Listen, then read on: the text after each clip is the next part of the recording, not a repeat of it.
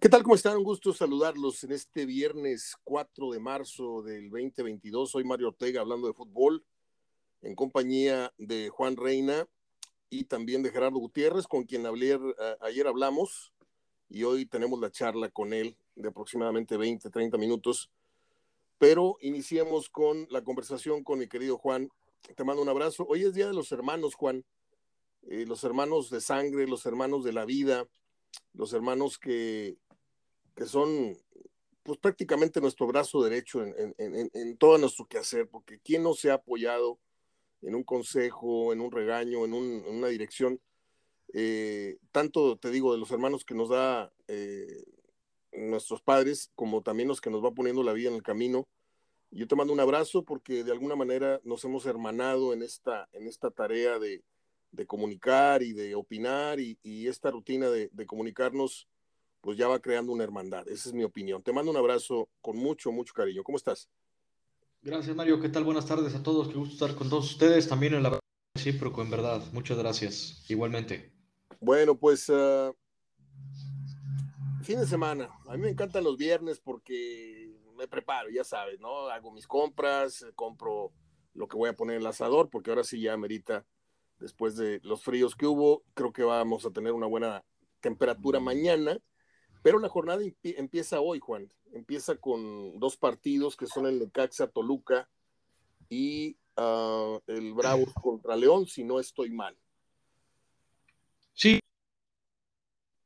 Esos dos partidos interesantes, los partidos de este denominado Viernes Botanero, ¿no? Este eslogan que ha tenido TV Azteca ya durante años y que bueno, pues Creo que es muy buen preludio de lo que será el fin de semana, tomando en cuenta que hay partidos también que acaparan la atención, ¿no? Sobre todo el Monterrey América, que a pesar de que son dos equipos sotaneros, me parece el encuentro de la jornada por el simple morbo de ver, pues, cuál es el menos peor, ¿no? De los dos. Sí, como, no sé si lo comentaba contigo y con Gerardo, o con Gerardo nada más, pero yo no recuerdo en, todos estos años que yo tengo viendo un América Monterrey, que esto data desde, desde vamos a poner del, de 1970, para no, no exagerar, desde aquellos partidos en que América y Monterrey tuvieron que ir a un tercer juego a, León, en donde fueron robados por el árbitro, este, el gol de Guarací, el gol de Tonillo en el Azteca, tantas cosas que hemos visto, los goles de Milton Carlos en el Universitario, los goles de Corvo, eh, tantas y tantas eh, buenas eh, tardes que han dado América y Monterrey siempre en el protagonismo. Y ahora los encontramos como para una foto en el último lugar los dos, América en el fondo por diferencia de goles y Monterrey apenas un, peldaño arriba, pero esto es para replay, ¿no? O sea, que América y Monterrey, digo, Monterrey, punto que no sea para la opinión pública todavía un equipo grande, porque todavía le falta consolidar títulos y lo que quieras, pero ya tiene una década o un poco más estando ahí metiendo los dedos en la puerta entre los grandes. Pero ver al América en el último lugar, ya no lo dijo ayer Gerardo y lo vamos a escuchar más al ratito, este, hace no muchos años América estuvo en el fondo también con, con la gestión, no me acuerdo si de Romano y antes que el otro técnico, pero eh, pues qué triste, ¿no? Qué triste ver una, una, cartelera tan, una marquesina tan rimbombante, Monterrey América, y de repente volteas a ver la tabla y dices tú, ah, caray, son los últimos de la tabla general. Sí, porque las veces que Monterrey, digamos que vivió en el no protagonismo, sí. que son la mayoría de los años 80, eh, 90 también, sí. por ahí también ciertos años de los 2000, sin contar la buena década que vivió en los últimos años, pues el América venía bien. Entonces, eh, realmente malos Américas o malas versiones del equipo América han sido pocas, ¿no? La más reciente a la que hacías alusión es la del 2008, ¿no? Con Rubén Omar Romano. Exacto. cierto, Romano pues entró a, tratar de enderezar el barco y no lo pudo componer, ¿no? Eh, hace 14 años fue cuando el América fue por última vez eh, colero de la general o último de la general y bueno, tal vez que se pueda volver a repetir la, la misma historia, ¿no? Porque se designó a Fernando Ortiz, el argentino, yo creo que muy pocas papeletas para, designarlo de forma interina. A mí me parece que si el América le está pues mejor hubiera dejado a Solari, ¿no? Me parece que, viene resultando lo mismo si dejas un interino a si dejas eh, a Solari, ¿no? Eh, respetándole su proyecto. Pero bueno, en el caso de... Mm, pues, ¿Te puedo interrumpir? Sí, claro.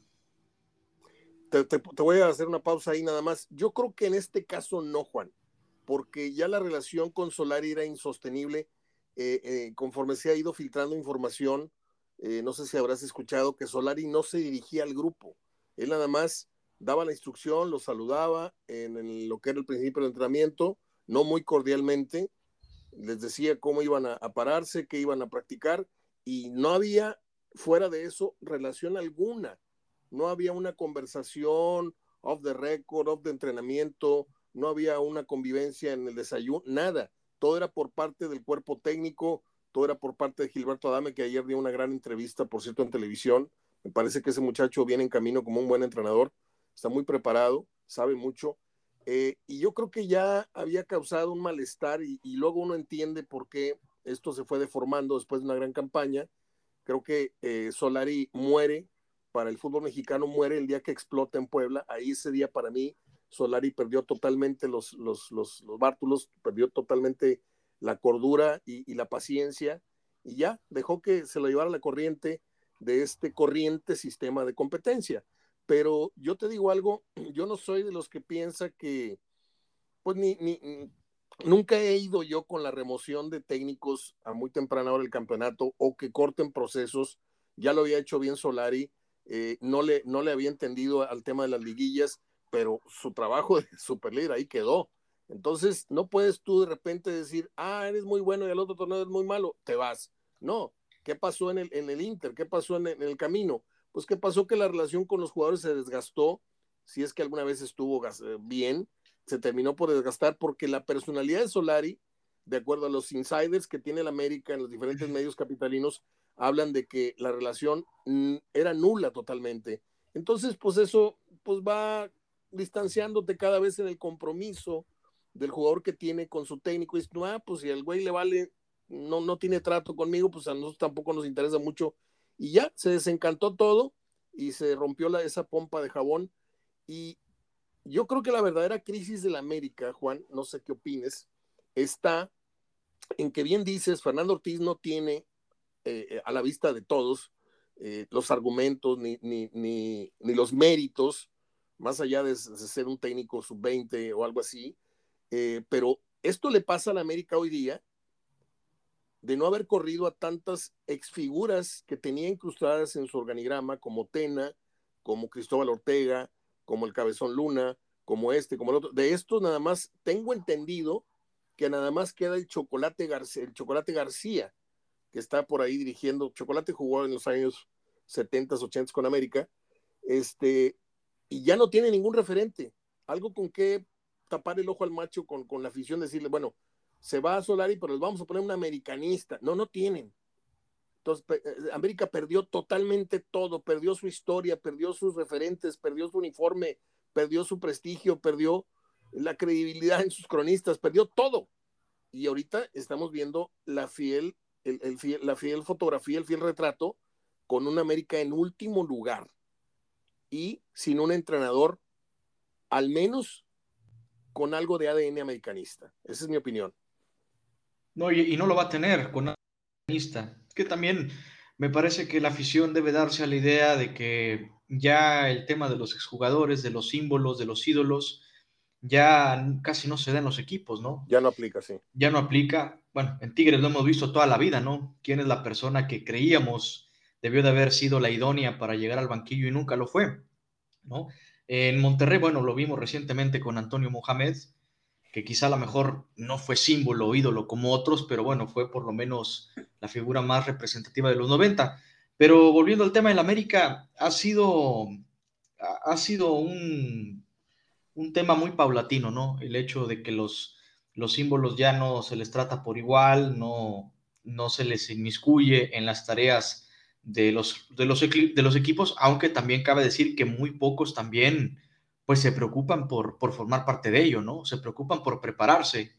y creen que por el simple hecho de haber alcanzado ese estatus, pues merecen todas las puertas abiertas del club, cuando realmente no es así, al menos en, en mi opinión. O sea, se te respeta como ídolo y como leyenda por lo que hiciste, pero hoy marca un presente y pues bueno, con toda la pena si no resulta, si no estás preparado para ser entrenador, para ser directivo, pues no vas a encontrar esa oportunidad. Yo creo que es lo que ha pasado con todos los referentes del América y, con otros equipos en el balompié mexicano.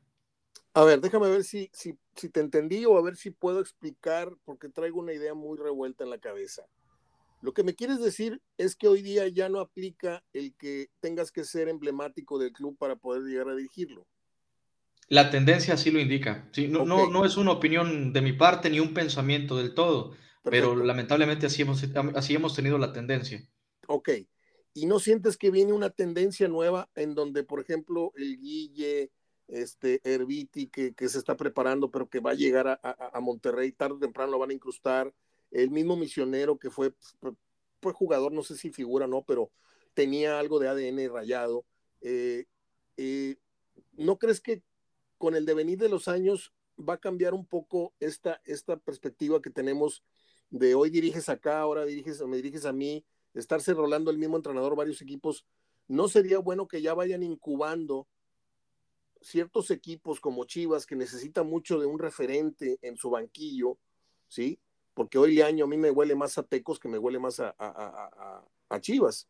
De hecho, el Jorge Vergara era más atlista que, que, que, Chiva. O sea, yo lo, atendí, lo atendí siendo directivo de, de Atlas, era, era el, canchanchan del de, señor Ibarra que acaba de fallecer, por cierto.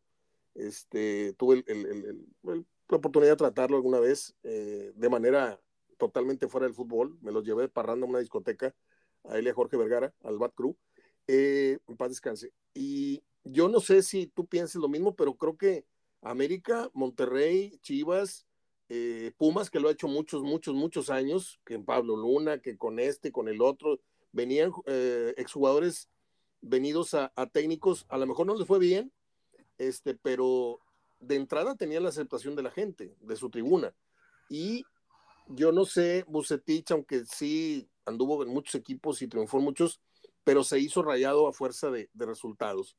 ¿Cómo sientes tú eh, el futuro del América en dirección técnica? ¿Crees que sigan yendo por, por ejemplo, ahorita se me hace un descaro, se me hace un descaro que en pleno torneo ya estén hablando de que ayer trascendió la información, Juan, de que ya hicieron contacto con Larcamón. Ya hicieron contacto con él cuando antes estaba prohibido que tú tocaras a un jugador o a un técnico en pleno proceso en pleno torneo. No sé si estás de acuerdo. Sí. Bueno, eh, el América también así ha sido. Sí. Al técnico de moda o al jugador de moda. Entonces, y además también, pues la caballada está flaca, ¿no? La caballada está flaca en, el fútbol mexicano. No se ve qué más técnicos podrían llegar a ese banquillo que, pesa. Estamos hablando de uno de los clubes, o si no es que el club, pues más. Eh, mercadológicamente importante en el fútbol mexicano y también por tradición, ¿no? Eh, sí. Es muy rimbombante, ¿no? Dar ese paso como entrenador del América. Entonces, habría que apostar por él, por Larcamón, porque es el técnico de moda, el que se cree que podría levantar y enderezar el rumbo, o si no, apostar por otro extranjero, bueno, por otro técnico, eh, mejor dicho, venido de afuera, ¿no? Que sin, sin experiencia previa en el fútbol mexicano. Entonces, eso eso te da indicios también de que el América pues no tiene un plan definido, no tiene... ¿Qué tanto, ¿Qué tanto saben de fútbol los directivos hoy en día, Juan, para ti? Porque yo me pongo a pensar que la Volpe tenía el título a dos minutos en sus manos y se lo tira a la basura una tonta expulsión de Zambuesa. Pero la Volpe ya, ya tenía a Tigres de rodillas aquí, al punto de coronarse con el América, y pierde ese, ese logro, ese título, y bueno, pasa lo que pasa después con él, yo no sé. Pero si está libre la Volpe y tienes un antecedente de que estuviste muy cerca de ser campeón con él, ¿sí? ¿Por qué no lo llamas? ¿Sí? Que el tipo es difícil, que es ogro, que esto, pero el tipo en tres patadas te acomoda al equipo y te lo hace jugar mejor de lo que ha venido jugando los últimos ocho partidos. Esa es mi opinión. ¿sí? Sí, tiene, tiene que ver mucho el ego. Me parece que también Santiago Baños no desea traer a alguien que, que le imponga, que le exija o que le haga sombra, ¿no?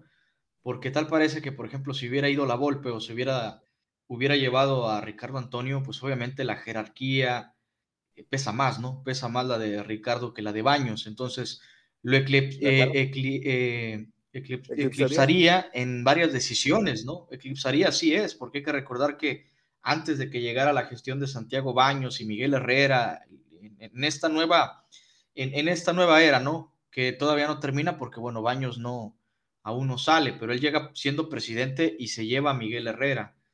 Entonces, eh, anteriormente, bueno, pues todos conocemos que la Volpe sacó a Edson Álvarez, sacó a Laines, eh, se, se llenaba la boca Ricardo Antonio, por decirlo de una manera, que él había hecho negocio, ¿no? Con, con, el, con el América, le había dejado buenos billetes verdes. Entonces, no dudo que ese trabajo, esas decisiones las hubiera implementado ahora, en dado caso de que le hubieran dado las riendas, hubiera sido, le hubiera dado una buena sacudida, pero de esa forma, pues también, eh, como te comento, opacaría un poco la imagen que ejerce Santiago Baños como presidente, que hoy en día, bueno, ha dejado mucho que desear, inclusive se menciona que por lo pronto lo van a aguantar porque ya lleva una relación de amistad con el dueño y que inclusive le están buscando una persona que, le ayude, ¿no? Con el tema de las contrataciones, porque pues hubo muchos, hubo muchas contrataciones que se le cayeron, muchas decisiones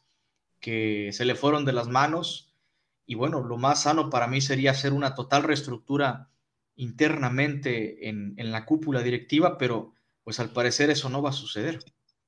Yo te digo una cosa, yo creo que Baños tiene los días o las semanas contadas en América. O sea, no lo, no lo veo brincando el 2022 en ese puesto. ¿sí? Por más amistad que tengas con el dueño, esto, lo otro, yo creo que eh, la voz del pueblo a veces no es la voz de Dios, pero sí influye mucho. Eh, ya viste lo que pasó acá con Bucetich, eh, cómo le hacemos para más o menos tener contenta a la gente. Este, ya si no funciona, se pueden lavar las manos los directivos diciendo, ustedes quieren a Bucetich, ahí está. No funcionó, es, culpa, es la culpa de ustedes. Ahora vamos por el que nosotros queremos. Me parece que esa es la tirada de Monterrey. Pero volviendo a la América, eh, ¿tú considerarías equívoca entonces la decisión de llamar a la Volpe? ¿Te dirías por quién? No, no, o sea, equivocada no, porque el tipo tiene experiencia y creo que hubiera resultado mejor que la de que la de no. Eh, si eso le hubiera dado más garantías en la confianza de la afición. Ok. Muy bien. Bueno, pues hablemos de la jornada entonces. Necaxa, Toluca, ¿qué opinas de este partido? ¿Crees que el efecto Jimmy Lozano ya pasó? ¿O fue flor de un día? ¿O qué pasó ahí? Porque hoy aparentemente tiene un equipo que no tiene identidad, no tiene, ya Abril lo dijo, no pensé que me fuera a tardar tanto en que el equipo Toluca fuera a agarrar mi idea. Palabras más, palabras menos fue lo que leí anoche. Este, ¿qué vas ahí? Yo voy que gana Toluca, eh, perdón, Necaxa por la mínima. Necaxa por la mínima. Bueno, vamos con Necaxa. No sé si tú y yo ya habíamos hablado de los pronósticos, ya a mí bolas, pues ayer los hablé con, con pero no sé si tú y yo ya habíamos tocado los pronósticos el miércoles. No, no, no, porque apenas era, llevaba la jornada anterior. Es verdad, es verdad. Eh, bueno, vamos con Necaxa. Este partido es a las 7 de la tarde hoy. Y a la noche, mm, no sé, no sé, los, los, partidos de Bravos a mí me dan mucha flojera, pero hay que verlo, porque hay que ver si León levanta, ¿no? Esa es la gran duda, y saber si el Tuca sigue con esta muy aceptable campaña que trae. ¿Qué va a un, un, empate. Vas a empate. ¿Qué números tiene eh, Bravos en este momento? Estoy buscando la, tabla. Eh, Lleva tres ganados. Tres ganados. Aquí, la tengo. Eh, Bravos tiene dos, dos y tres. Dos ganados. partidos, dos ganados, dos empates, tres perdidos, siete a favor, nueve en contra, para un menos dos. Yo pensé que iba mejor el equipo del Tuca. No. Este, pues yo creo que León ya tiene que reaccionar, o si no, el señor Holland ya se va poniendo también en, la lista de candidatos en donde Porque yo te voy a decir algo, la directiva de, León ya se acostumbró a lo bueno. Y un técnico que no, te, que no te tenga ahí en la zona de strike, que no te tenga entre los primeros cinco, cuatro, tres, eh, Holland no va a bastar para que calificando en siete o en ocho o en doce lo mantengan, ¿eh? O sea, si, si, si el León, la directiva de León, que lo conforman su papá, su tío, él, los Martínez, pues, este, aunque él, él, nada más da la cara como el, dueño, el propietario, el, hijo, pero tú sabes que es, esos negocios se arreglan en una comida de familiar, oye, mijito, ¿cómo ves si hacemos esto? Porque finalmente son, son, son puestos heredados. Yo creo que Holland este, tiene un año, tiene un torneo muy, muy crucial, en donde confirma que es el entrenador que vimos al principio o simplemente agarró la inercia de un equipo que ya venía muy educado con Ambriz y que ya en su rienda se está yendo de, las manos. ¿Tú qué opinas? Sí, sobre todo porque creo que también está pesando mucho el subcampeonato, ¿no? El, subcampeonato creo que León llevaba mucho que ganar. Era favorito frente a un equipo del Atlas que, si bien había resultado sensación, pero me parece que en el fútbol pues pesaba. Entonces, descontento en la afición, ha sido un tanto irregular el comienzo de este campeonato, a pesar de que se enderezó los últimos partidos, pero indudablemente pues se le está terminando el crédito a. Muy bien. Entonces, ¿qué vamos en Juárez León? ¿Vas, vas empate? Empate, sí es. Mm, a ver, voy a ir. Voy a ir con. Ah, voy a ir con los Bravos. El sábado tenemos el Querétaro Atlas.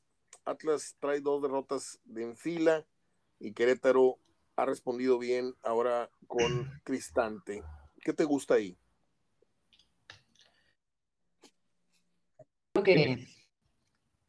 Híjole. Voy Querétaro. No, estás peor que AMLO, tú para contestar, maestro. No, lo digo por los silencios prolongados. Eh, vamos con Querétaro. Monterrey América, ándale. Monterrey. Monterrey, América, Monterrey. ¿Cómo esperas el partido? Qué, qué irónico, ¿no? Eh, me, faltó rematar lo que hablamos al principio, de ver, tristemente en el último lugar, cuando este partido, para muchos, incluso para mí, el mejor partido que se ha jugado en la historia de este naciente estadio es la aquella semifinal con América. ¿eh? América sí, fue muy, muy emotiva, muy emotiva. La verdad que la afición ganó ese partido, la afición ganó ese partido, y fue increíble la atmósfera que se creó. Y yo confío que mañana Monterrey vuelva a la senda del triunfo, creo que vamos a ver otra actitud también de los jugadores con un nuevo entrenador. Y me parece... Y, América no tendrá otra actitud ya sin el yugo de, de Solari.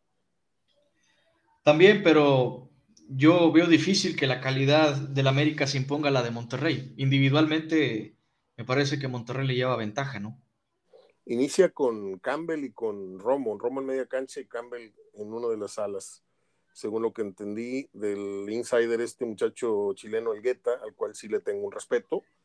No todo lo que sale en ese emisor es malo, ya lo he dicho, no es un desprecio así total, porque hay, hay muchachos que lo toman en serio su trabajo y hay otros que nada más salen a chacotear y él como reportero de, de la fuente lo hace muy bien, es mi opinión. Eh, bueno, vamos con Monterrey. Cruz Azul, Puebla. Este es un partido que creo que merecería ser el de la jornada, eh, pero la marquesina se la lleva a Monterrey América. ¿Qué opinas del Cruz Azul, Puebla? Pues es uno también de los platos por resultados, por la consistencia de los equipos, debe ser el, plato fuerte ¿no? de la jornada, junto con el Pachuca Tigres, ¿no? Entonces, eh, yo creo que vamos a ver un, empate. Creo que Cruz Azul, el segundo tiempo ante Tigres fue fantástico. Recuperó la moral después de haber perdido de último minuto frente a Santos el día domingo. Y, bueno, pues ratificando su protagonismo. Entonces, eh, Puebla, que bueno, viene de un empate insípido frente a Bravos, tenía todo también para conseguir una victoria, pero creo que ahora sí va a comenzar a toparse con piedras en el camino. No la va a tener sencilla el Puebla pero tampoco descarto que pueda sacar un resultado favorable, así que para ambos equipos. Voy Cruz Azul y te voy a decir algo, a manera de premonición, a manera de presentimiento. le han insistido tanto al Arcamón en entrevistas, me parece una falta de respeto a los medios, eh, el estarle insistiendo en el tema del América, el América la América, por más cuerdo, por más profesional que te quieras eh, proyectar, diciendo que él ahora dirige al pueblo, no puede negar que puede pasar de ganar tres pesos a ganar nueve pesos en unos meses. Puede pasar de, ganar, no sé, un millón de pesos o 700 mil que esté ganando ahorita con el Puebla a pasar a ganar dos millones de pesos al mes con América. Mm, puede pasar de besar el escudo de Puebla a mañana tener que estar besando el escudo de la América y ni modo, ahí se ven gente de Puebla. y creo que eso está empezando a distraer un poco la, la, concentración del Puebla y de sus jugadores. O sea, creo que le estoy viendo leve descenso de una o dos rayitas del Puebla que todos estábamos admirando hasta hace unas semanas. Igual me equivoco, Juan, pero apúntame este comentario porque creo que están haciendo mucha presión los medios, insistiendo con el tema del América. El América ya lo contactaron. Ayer salieron en, las mesas de opinión de la noche, salió uno de los insiders diciendo que yo tengo información, creo que fue este muchacho La Sombra que dijo que el América ya lo había contactado y que quedaron de hablar y que la cláusula de rescisión es un millón de, un millón de dólares nada más por llevarse al técnico. Sí, creo que se, se, la van a subir porque va a alargar contrato el Arcamón con Puebla para poder subir esa cláusula. Ah, muy bien. O sea que el Puebla sabe que se lo van a robar, pero te voy a sacar más lana, ¿no? Sí, sí, porque está en 900 mil dólares la cláusula de rescisión.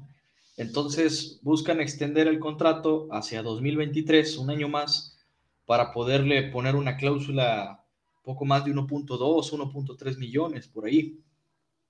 Muy bien. Pues yo siento este síntoma, a, ver si me equivoco no me equivoco. Digo, no digo con esto que Puebla se va a caer hasta lugar 10, no. Siento que de, este protagonismo, del liderato, de, haber tocado la cima, eh, ya ahorita no lo es, no lo es más. Ahora lo tiene Pachuca. Puebla está bajo un punto y vamos a ver si sostienen este, este ritmo eh, a pesar de los periodicazos, a pesar de tanto al agua, a pesar de tanto bombardeo de entrevistas. Eh, Puebla no está acostumbrado a esto. El Arcamón es un técnico joven que yo no sé si el brinco de un equipo medianito a un equipo con la mayor presión del fútbol mexicano, no sé si esté preparado para ello. Yo creo que sí. El, el temperamento del Arcamón me gusta, pero no puedo negar que la juventud a veces te, traiciona en ciertos momentos y podría ser que eh, no sea tan buena idea finalmente pasar a la América, pero ya veremos más adelante, Juan. Fuimos Cruz Azul, yo fui Cruz Azul en esta, tú fuiste Puebla. Empate. Muy bien. Empate.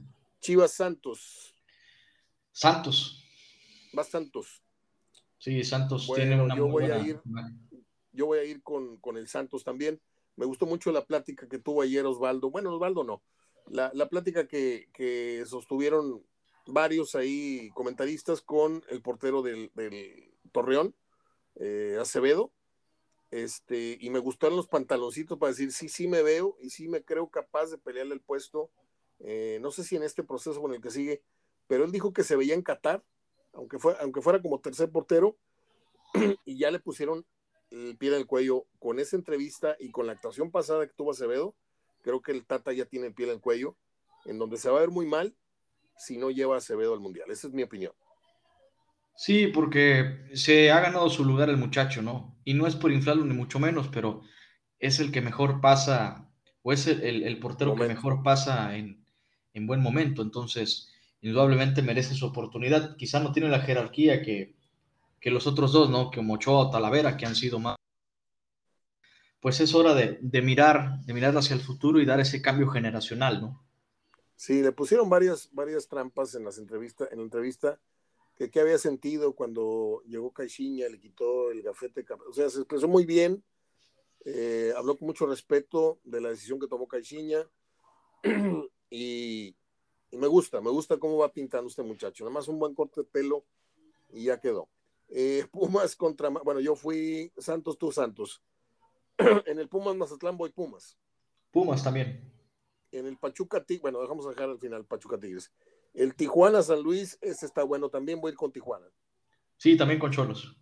Y en el Pachuca Tigres voy a ir, fíjate bien lo que te digo, voy a ir con, es que ya dije Pachuca ayer, voy con Pachuca. Sí, Pachuca, también voy con Pachuca. Muy bien, Juan. Muy bien, pues no te quito más tu tiempo, vas a la vacuna, la tercera. Sí, así es, comenzó a aplicar la cana podaca a nuestro sector de edad y bueno, pues toca el día de hoy. ¿Tienes cuántos años me dijiste? ¿32? 32, así es. ¿Y cuándo cumplen los 33? Noviembre 10. La edad de Cristo. Sí, vamos a estar a, días del Mundial, del Mundial de, de, Qatar, que por cierto, en abril primero, dentro de cuatro viernes, va a ser el, el sorteo del Mundial. Sí. El sorteo. Y por primera vez, bueno, pues no va a haber. ¿Qué cabeza de serie crees que le toque a México? Somos tan salados que nos dan el, siempre el, anfitrión, ¿eh? A ver, déjame ver cuáles veo las cabezas de serie. Porque hay un de Italia. Ajá. Porque Italia va al repechaje. Con... Sí. Se podría enfrentar a Portugal. Pero aquí dice las eh, cabezas Bélgica, Brasil, Argentina, Italia y España. Ándale. No, el que sea, al final de cuentas, va a levantar eh, por ahí también morbo, ¿no? Porque ya ves cómo tocó Alemania el, mundial pasado y en el antepasado tocó el anfitrión Brasil y en el de Sudáfrica, bueno, tocó el anfitrión Sudáfrica, pero lo tocó Francia, o sea, yo creo que si le toca a Bélgica, bueno, también es algo bueno, España también, entonces el que sea, Inglaterra, quizá por ahí, aunque tiene una selección poderosa, es una de las selecciones que también a la mera hora resulta que no da el ancho, entonces hace mucho, bueno, no salvo Inglaterra 66, después de ahí ya no se han vuelto a enfrentar, ¿no? En, en, mundiales, pero con cada selección México tiene, tiene su historia en las copas del mundo, a excepción de España, que creo que nunca le ha enfrentado me parece que sí le enfrentó en, Chile 62, pero con todas ya se ha medido, con todas las cabezas de serie en el Mundial ya se ha medido eh, la selección mexicana en, algún, en alguna copa. Oye, ¿escuchaste la información de que México va a tener 7, 8 partidos en Estados Unidos antes del Mundial? Sí, acaban de anunciar uno contra Guatemala. Sí, del Tena. sí, de Luis Fernando Tena. Y por ahí también, bueno, estos partidos creo que querían llevarlos a Europa eh, contra Brasil y Argentina, pero no sé si vayan también dentro del combo de Estados Unidos. Supuestamente están programados para Estados Unidos porque hay un contrato que no se cumplió. No me acuerdo la empresa con la que está la selección, pero que había un, eh, sí, para eh, pues tener el, tour este molero por Estados Unidos y, y hincharse dinero tanto la promotoría como la federación. Pero no sé, no sé, a mí me sigue pareciendo que vamos a llegar con el rosario, con la estampita de San Judas en la mano y como dijo el otro, con el detente y siempre llegamos hacia el mundial, con muy poco fútbol, pero con muchas, muchos cascarones, mucha adrenalina y por ahí nos sirve para librar una primera ronda, a veces en primer lugar, a veces en segundo, mayor, mayoritariamente en primer lugar y nos topamos siempre el mismo cuello de botella, pero hoy siento que el Tata si no reacciona y si no lleva y si no deja de casarse con ciertos puestos, eh, vamos a, estrellarnos como hace muchos años, ya muchos años, desde el 94, que, que empezamos esta, este camino de, comillas, éxito y de protagonismo, comillas, protagonismo en los mundiales, creo que pudiéramos llevarnos una sorpresa muy desagradable con todo y que tenemos uno de los técnicos más rimbombantes eh, eh, que dirigió al Barcelona y que esto y que el otro. Eh, ojalá y, y, los meses que están por venir sean de mucha reflexión, aunque yo siento al Tata Martino muy terco el señor, de mucha personalidad, pero muy terco. Sí, de acuerdo. de acuerdo. Tenemos 35 minutos, vamos con Gerardo Gutiérrez, si no tienes inconveniente, y nos estamos saludando el próximo lunes. Excelente, Mario, excelente fin de semana para todos, un abrazo que te vaya bien a la vacuna. Gracias. Este, y nada más. Yo iba a decir algo, pero no, no, no viene al caso. Yo no me la he puesto. Se me pasó la, la fecha de, de, mi vacuna de refuerzo, este, por motivos aquí caseros, personales. y ya no sé qué hacer. Yo no sé si dónde. Ah, no. El día que fui a ponérmela, ya me acordé, el día que fui a ponérmela, yo vi un anuncio que decía: te la puedes poner en la Arena Monterrey, en el Estadio Borregos o en la Macroplaza. Y por alguna razón yo tenía que ir al centro ese día y dije, bueno, me voy a pasar a la Macroplaza. No había nada, nada, absolutamente nada. Y escribí a la página esta de las vacunas, dije, oye, ¿por qué ponen la Macroplaza si no había ni... No, debe haber sido un error. Entonces ya después de eso ya no supe qué día me puedo volver a poner la vacuna o en dónde. Ahí si investigas te lo agradecería, Juan, ahorita que vayas a ponerte la tuya. Claro, claro. Tiene que anunciar el próximo grupo de edad y ahí también se pueden vacunar rezagados. Ah, muy bien, muy bien. Entonces estaré al pendiente. Te mando un abrazo, gracias por la compañía, gracias por tus comentarios y que salga bueno el fin de semana. Gracias, excelente día. Saludos. Hasta luego. Juan Reinaloa, continuamos con Gerardo Gutiérrez.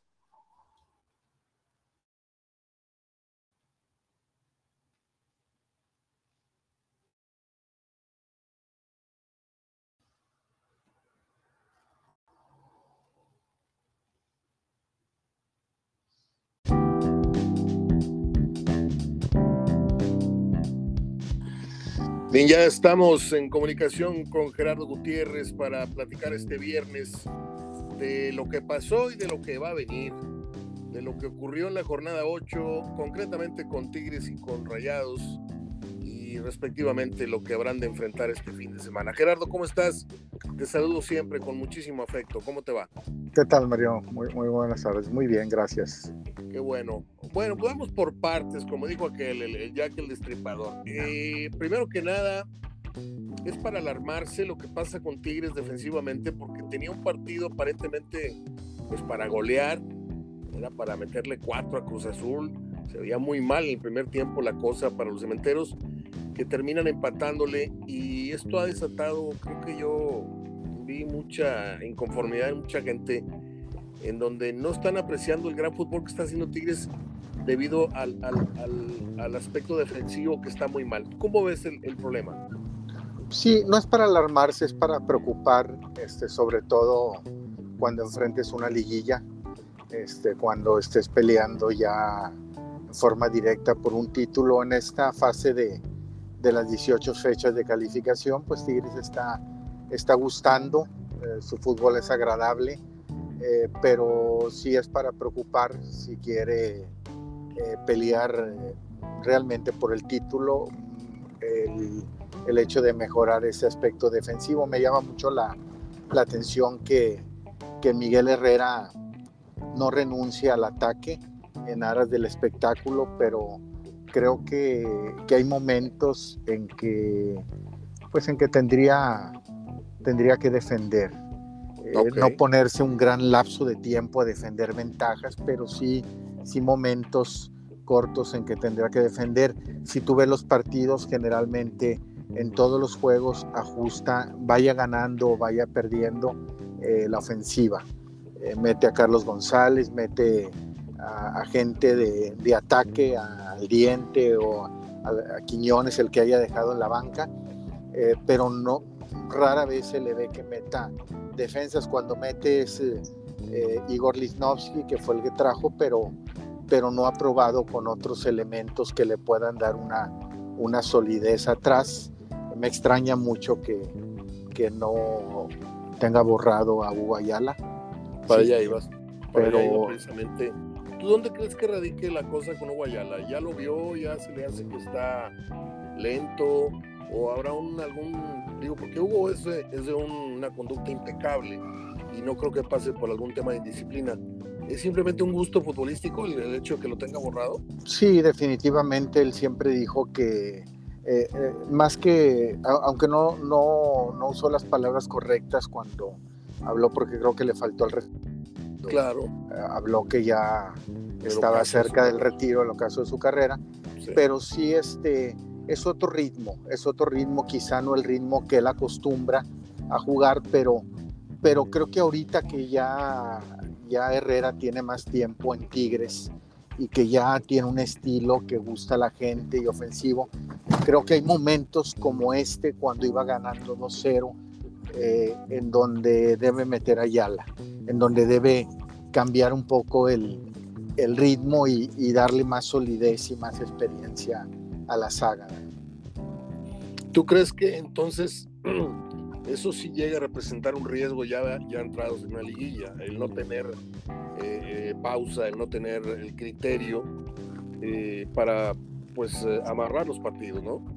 Sí, porque han estado a punto de alcanzar otros equipos como, como San Luis, como Mazatlán, eh, pero Cruz Azul sí te alcanza porque como los equipos que están arriba tienen individualidades, que en cualquier momento también como tires te resuelve un partido, cosa que no tiene un Mazatlán, un San Luis o, o equipos de abajo, Querétaro, más basados su juego o su funcionamiento en conjunto a tener estrellas que en cualquier momento este, aparecen y te resuelven un partido, como pasó ahí el Cruz Azul, que estuvo encima y el, el partido estaba para, para el tercero del Tigres o para el segundo del Cruz Azul y vino llegando el segundo del Cruz Azul. Entonces, este, ya enfrentas a un Pachuca, enfrentas a un Cruz Azul, enfrentas a un equipo de arriba que tiene individualidades y también te pueden hacer lo mismo que tú en cualquier momento en una jugada sorprender. Entonces hay partidos como el, como el de Cruz Azul, donde sí tienes que sacrificar un poquito y, darle más solidez al, y, no seguir metiendo delanteros, que es lo que ha preocupado a, Herrera en sus cambios. ¿No ves tú por ahí un efecto dominó? Y te explico a qué me refiero. Eh, aparentemente, y no aparentemente, es una realidad, el, el, el líder visible para la tribuna es Viñac, pero el líder en la cancha para Tigres eh, internamente en, lo que ha venido siendo el desarrollo de, Tigres en estos años, sin lugar a dudas, lo fue o lo sigue siendo eh, Guido Pizarro. Entonces, eh, no creo que el Piojo pueda llegar borrando a Pizarro para, en este caso, poner a Guayala porque Pizarro pues quedó en ridículo con esto que, pasó ayer, en donde Santi lo dejó sembrado. Entonces se están casi comprados los puestos en medio campo en cuanto a la contención. Creo que a Carioca y a Vigón no debe moverlos más y no tendría entonces cabida un, tercer eh, jugador como Pizarro en medio campo. Entonces eso está impidiendo al, obligadamente tener que alinear a Pizarro ahí atrás. Eso tiene, le tiene cerrada la puerta a, a Guayala. Entonces eh, va a llegar un momento en que, en que si esto sigue mal atrás, este, vas a tener que sí o sí darle oportunidad a Guayala, ¿no? Sí, o no tanto hablar de Pizarro, hablar de Diego Reyes. No ha dado muy buenas actuaciones. Es verdad, es verdad. Y Lipstowski, cuando ha entrado de relevo casi en todos los partidos, se ha equivocado. Sí. Entonces, este, yo a veces no hablo de Guayala como titular, pero sí como un revulsivo que te dé una solidez en cierto momento en la defensa cuando ya tienes un partido eh, prácticamente asegurado pero prefiere meter más gente de ataque o en este caso en la defensa meter a Igor Lisnovsky. Pero generalmente cuando entra también es de los jugadores, cuando están ganados los partidos, es de los jugadores que también se va al frente a, buscar este, en el juego aéreo. Y, y, ahí a Tigres lo que quizá en momentos como ayer que iba ganando el Cruz Azul le hace falta es manejar la parte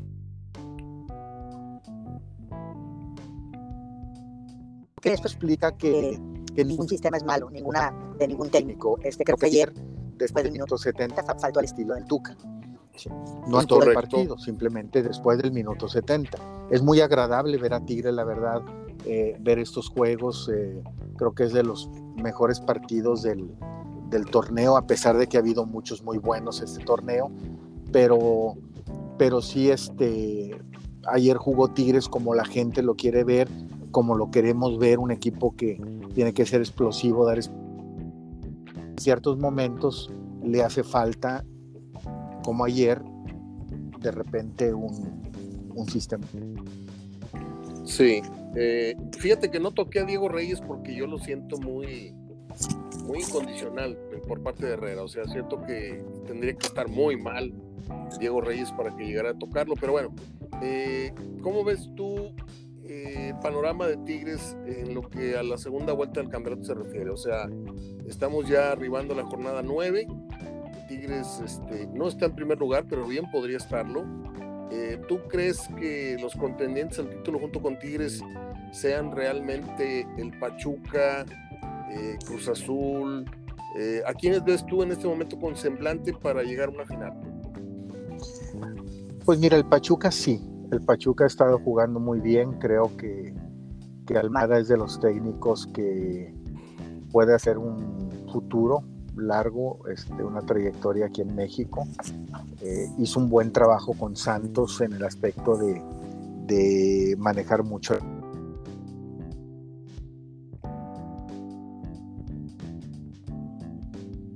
Bien, estamos teniendo una intermitencia y con y fue un equipo del Pachuca con el mismo estilo también de sí, mucha, adelante. mucha Lo que pasa es que te- te- te- por momentos te vas dos, tres segundos y, y regresas. ¿Qué forma se tan, perdió la tan con- sí, qué forma tan contundente, Gerardo, de Almada llegar y llegar tumbando caña como si como si conociera el plantel de, de mucho tiempo en Pachuca, ¿no?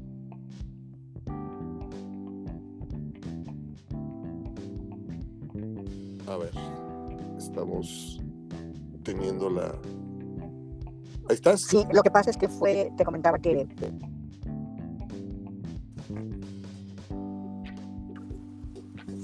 A ver, Bueno. adelante. Sí, sí que decía que en- en- Tiene un, eh, se adaptó muy rápido porque es mucho de lo que manejó en, en Torreón.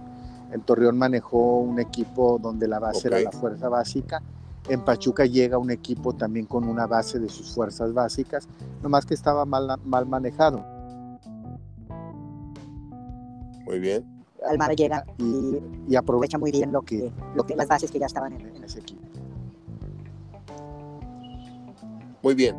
Eh, Monterrey hoy presentó, estamos hablando viernes, ayer jueves presentó a Víctor Manuel Bucetich. ¿Viste tú las imágenes de, de la rueda de prensa? ¿No sentiste a Bucetich un poco adusto, Sí. un poco, no lo vi muy sonriente, ¿no? o sea, lo vi como sentado en medio de, de Ornelas y de Davino, que ahora sí dieron la cara, cuando fue Aguirre- no dieron la cara. Este, ¿Cómo viste la presentación de Bucetich? Mira, él, él está contento, él, lo- él ha expresado, expresó ayer estar contento cuando llegó al Barrial a firmar.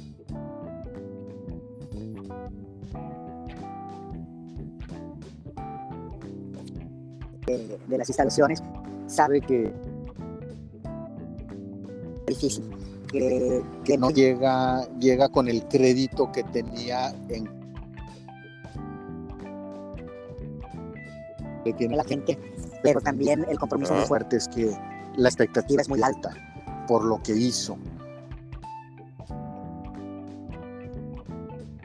Es, es un técnico que no lo ha olvidado la afición, Y es un técnico que sabe que la afición espera que responda igual que en la primera época, eh, cosa que no va a ser fácil. Épocas muy distintas, planteles muy distintos y los jugadores de hace De acuerdo. ocho años de ahora. De acuerdo. ¿Te acuerdas tú, Gerardo, seguramente, eh, cuál fue el equipo que goleó a Tigres cuando despidieron a don Carlos Miló? Creo que le metió 3-0 el Toluca y que todo el em- em- estadio empezó a mentar la madre a don Carlos Miló.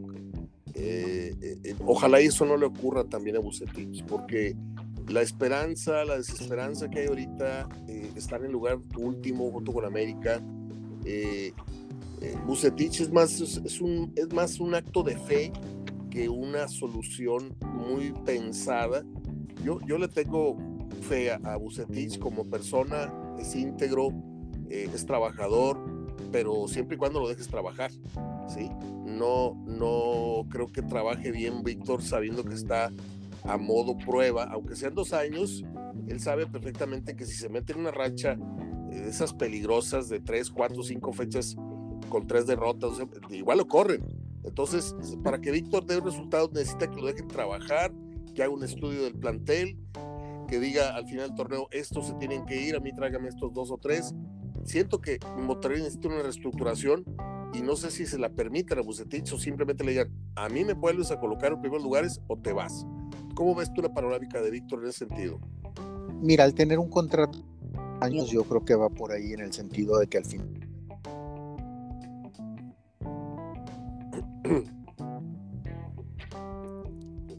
A ver.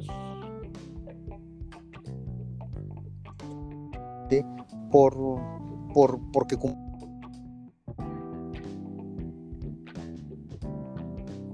A ver, estamos teniendo esta intermitencia. ¿Ya estás instalado, Gerardo, o, está, o sigues en la intemperie? instalado, sí. Ah, ok. Porque se me está, se me está cortando mucho la comunicación. De repente, Sí, de repente pierdo así por Es- espacio de 6, 8 segundos. sí, sí, sí. No, yo sí te Bueno, escucho adelante. bien. Ah, bueno, ok. Mientras tú me sigas escuchando, yo, yo te No sentido interferencia. Sí, Ok. sí, te- Eh, te bueno, decía- eh, ¿tú cómo ves eh, la llegada de Víctor? Dale, sí, dale. Te escucho. El, el- el contrato por dos años creo que explica que, que le van a dar oportunidad al final del torneo a hacer cambios. Y Yo creo que el Monterrey, ojalá sí lo tenga pensado la directiva, pues necesita 6, 7 cambios. ¿sí? En, en cuanto a jugadores, eh, para, sobre todo, no. porque creo que ya encontraron un confort, una zona en donde ya no hay para ellos y, pues que Monterrey debe Sí. buscar más jugadores de oficio. eh, creo que Bucetich lo tiene muy claro eso. este también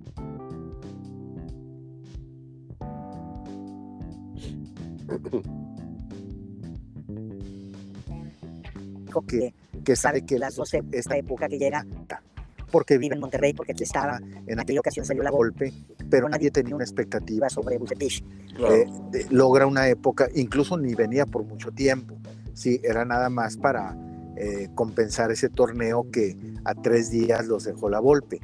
Y, y hace la época que ya conocemos y ahora viene, eh, como tú dices, más eh, de fe por parte de la gente en el que Pero- otra época igual, pero pues han ocho años y los jugadores en formas de, de pensar en, en cuanto a exigencia eh, son distintos. Si no,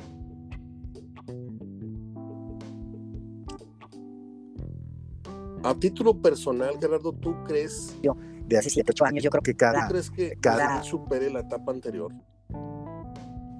no, defini- de lograr otra época distinta, buena, pero una época como como la que ya tuvo, eh, no, no, no por él, no por capacidad, no por el Monterrey, creo que, que no en muchas partes se logra.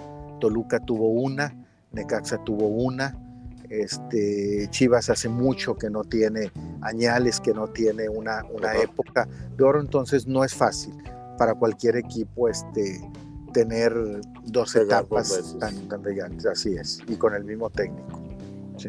Te pregunto, Gerardo, somos ya, este, somos colchones muy brincados en esto.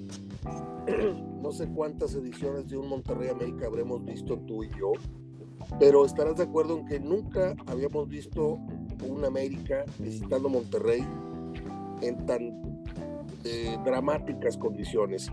Hablo del, del, del, del, todo, hablo de, la, forma que se ha caído el estatus, la imagen, la calidad de los jugadores, la, la vestimenta, tan, tan malos uniformes que ha tenido, las entradas del América al, al estadio. Eh, eh, yo creo que eh, pues son, son tiempos apocalípticos eh, de alguna manera en el fútbol mexicano, porque las grandes estrellas como Chivas, como América, Cruz Azul, hasta que no salió de este letargo, eh, Pumas, eh, de pronto los, las estrellas de la película cayeron en desgracia. Y hoy América está Eh, no sé si tú recuerdes alguna otra temporada en donde un América Monterrey se tratara del partido entre el lugar 17 y 18 de la tabla.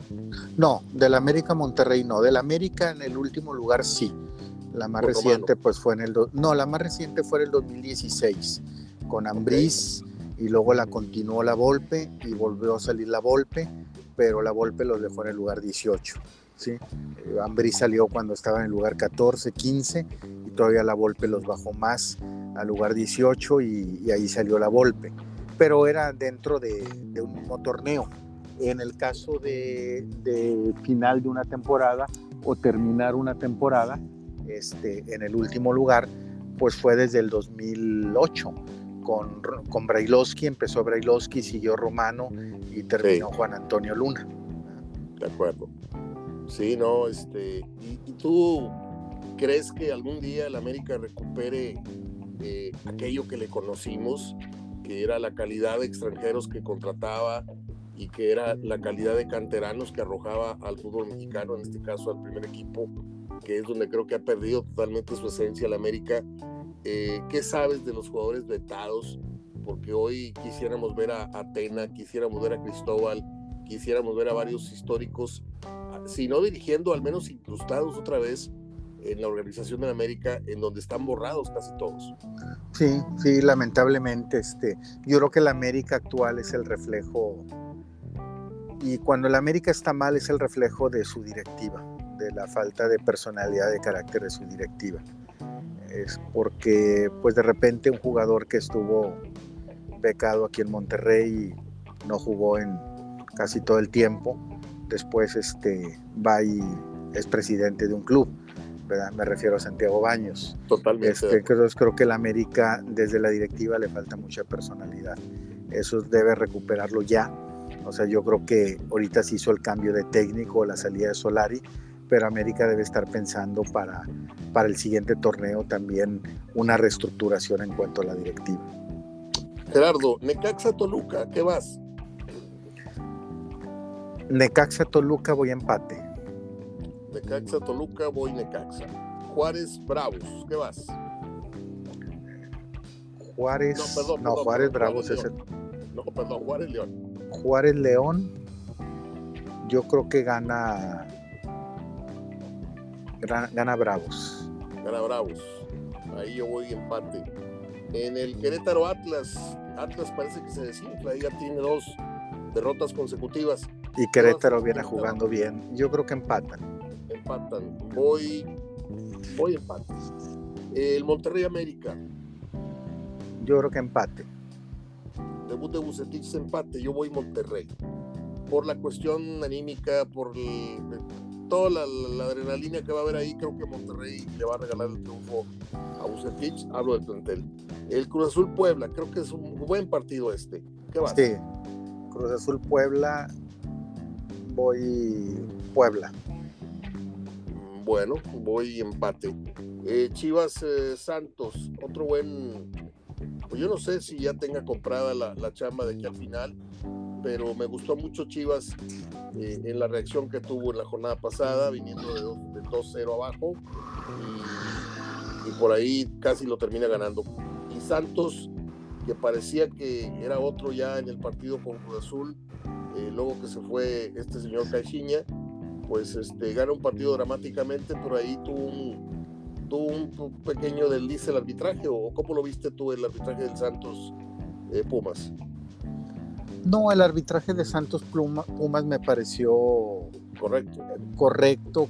Creo que esa mano pudo haberse marcado, no, pero, pero ahorita si te fijas ya en cualquier partido ya no sabes cuál mano van a marcar o cuál van a considerar. Definitivamente que el árbitro considera que aunque está muy cerca y el jugador peina de espalda, pues sí tapa, tapa en dirección hacia donde pudo haber ido el balón y rematar a algún otro jugador. Quizá eso fue lo que, en, momentos tan cortos este, pudo checar para determinar penal, pero me pareció bueno. ¿Qué vas, qué vas en Chivas Santos? Empate y no sé si con ese salga Liaño. Este, creo que no lo han cambiado más porque no tienen. Este, la cantera pues se la acabaron, no tienen eh, técnicos a quien poner. los que están disponibles pues también ya se los acabaron, pues está Cardoso, está Tomás Boy, está Tena, y, pero también hay que considerar una cosa, este, los últimos tres técnicos que han salido han sido después de ligar dos partidos de local donde el grito fuera el técnico es fuerte. Bucetich, ganó siete puntos de los últimos nueve cuando salió, nomás que ligó dos partidos de local con el fuera Buce. Y lo mismo pasó a Tena, ¿sí? ligó dos partidos con el fuera Tena y ahorita Leaño ya lleva uno. En el partido pasado fue un fuera Leaño, si no gana este partido y liga otro grito, quizá lo puedan cambiar.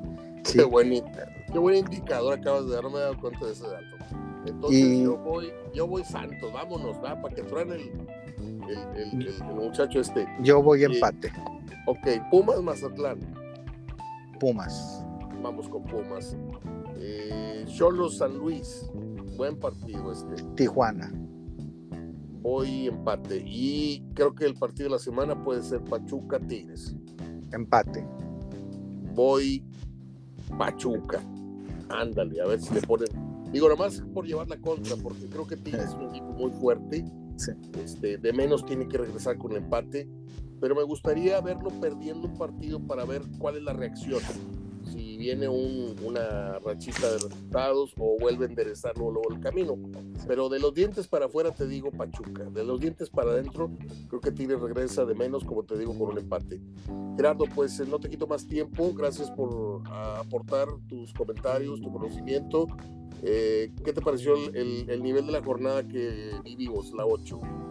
¿Qué calificación le pones en general? como todas las de media semana, muy regular porque los equipos no están acostumbrados a jugar media semana. Pocos goles, muy, muy pocos goles en los primeros partidos, los partidos del martes. Ya quizá los que tuvieron más o arrojaron más fue el de Tigres y el de, el de Santos Pumas, pero los demás un gol, son promedio muy bajo, este, quizá administrándose un poquito para, para la jornada del fin de semana. Este, pero sin duda el mejor partido que, que creo que hubo este, esta semana, pues fue el de Tigres Cruz Azul. Muy bien, Gerardo, te mando un abrazo y estamos en comunicación la próxima semana, ¿te parece?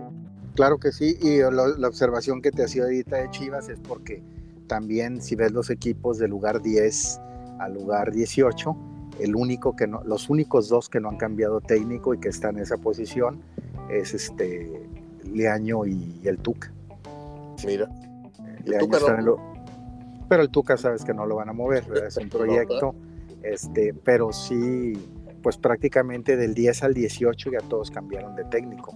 Nomás Chivas que está en 10 y Juárez en 12 son los que no han, han permanecido el mismo técnico que empezó. ¿Tendrás, tendrás así de bote pronto eh, el dato de cuál, cuál es el récord de entrenadores cesados en un torneo?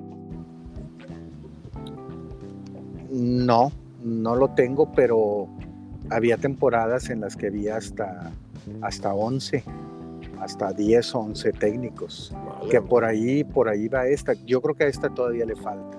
Yo creo que a este torneo todavía le falta este, le falta uno o dos, o dos S, sí. De acuerdo, sí estoy de acuerdo también. Eh, los candidatos de año. Sí, lo veo por el este, lado de Chivas más que todo. Sí. Pues muy bien, Gerardo, que tengas un buen fin de semana. Gracias por estar aquí conmigo en el programa y que sea un buen fin de semana. Cuídate mucho. Igualmente, Mario, muchas gracias. Estamos en contacto. Gracias.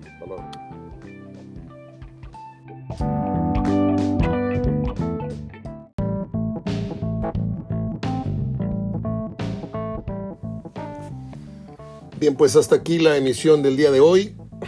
Terminamos con las acostumbradas efemérides. No hay mucho, la verdad la verdad es que no es tan así de, rechupete como acostumbramos. Les diré nada más que un 4 de marzo nació la actriz Columba Domínguez, nació la eh, actriz y activista mexicana Ofelia Medina, nació el cantante y compositor italiano Lucio Dalla, el productor musical Emilio Estefan, murió el actor John Candy muriendo en Durango, estaban este, rodando East, Road, algo así, camino al, este. Se llamaba la película, era un, western.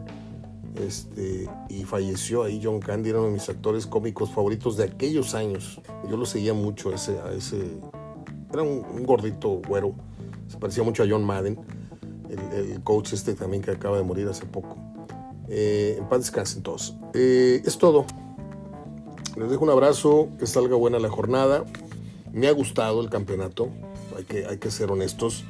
Si no son cuatro o cinco partidos muy buenos los que vemos por semana, al menos son tres, que ya es algo. O sea, estamos hablando de casi el 50% de los, de los juegos de la jornada están resultando muy atractivos, otros muy buenos y otros siguen siendo aburridos. Este, pero levantó muchísimo con respecto al torneo anterior. Eh, el morbo va a ser ver si, si uno de los dos sale de la racha, eh, América o Monterrey, o si Monterrey con el debut de Bucetich salen con energías y con un perfil renovado. va, a estar, va a estar interesante ese juego. Ojalá y no quede a deber. Ojalá. Y ojalá que la gente que pidió a Bucetich tenga paciencia. Es lo único que les pido y voy a insistir en esto en estos primeros días de gestión de Buce. Ya después me voy a olvidar del tema, pero cuando lleguen las mentadas de madre y lleguen los fuera Bucetich, a todos se las voy a estar recordando. ¿Sí? A todos. Porque si vas a traer al más grande y al más querido y al más esto y al otro, tienes que respetarlo y tienes que aguantarle. El gran mérito de Tigres, me haya gustado o no me haya gustado la gestión de Ferretti, fue el que les valió madre lo que la gente dijera. Ellos dejaron al, Tuca y miren lo que entregó al Tuca después de Puchal de años. ¿Usted cree que Bucetich no podría hacer lo mismo y más si lo dejaran trabajar al margen de lo que la opinión pública opinase? Bucetich y el que sea, ¿eh? en otros equipos. Si hubieran dejado a Ambriz en Chivas, si hubieran dejado a Ambriz en América, si hubieran dejado a Ambriz en León, ¿usted cree que no seguirían cayendo los frutos? Un torneo sí, un torneo no, dos torneos no, un torneo sí. Yo creo en eso. Punto. Ojalá y Víctor encuentre la mitad de la felicidad y de la gloria en esta segunda vuelta con Monterrey. Salvo muy contadas excepciones, nunca segundas partes fueron buenas. Soy Mario Pega hablando de fútbol hasta el día de lunes, si Dios quiere.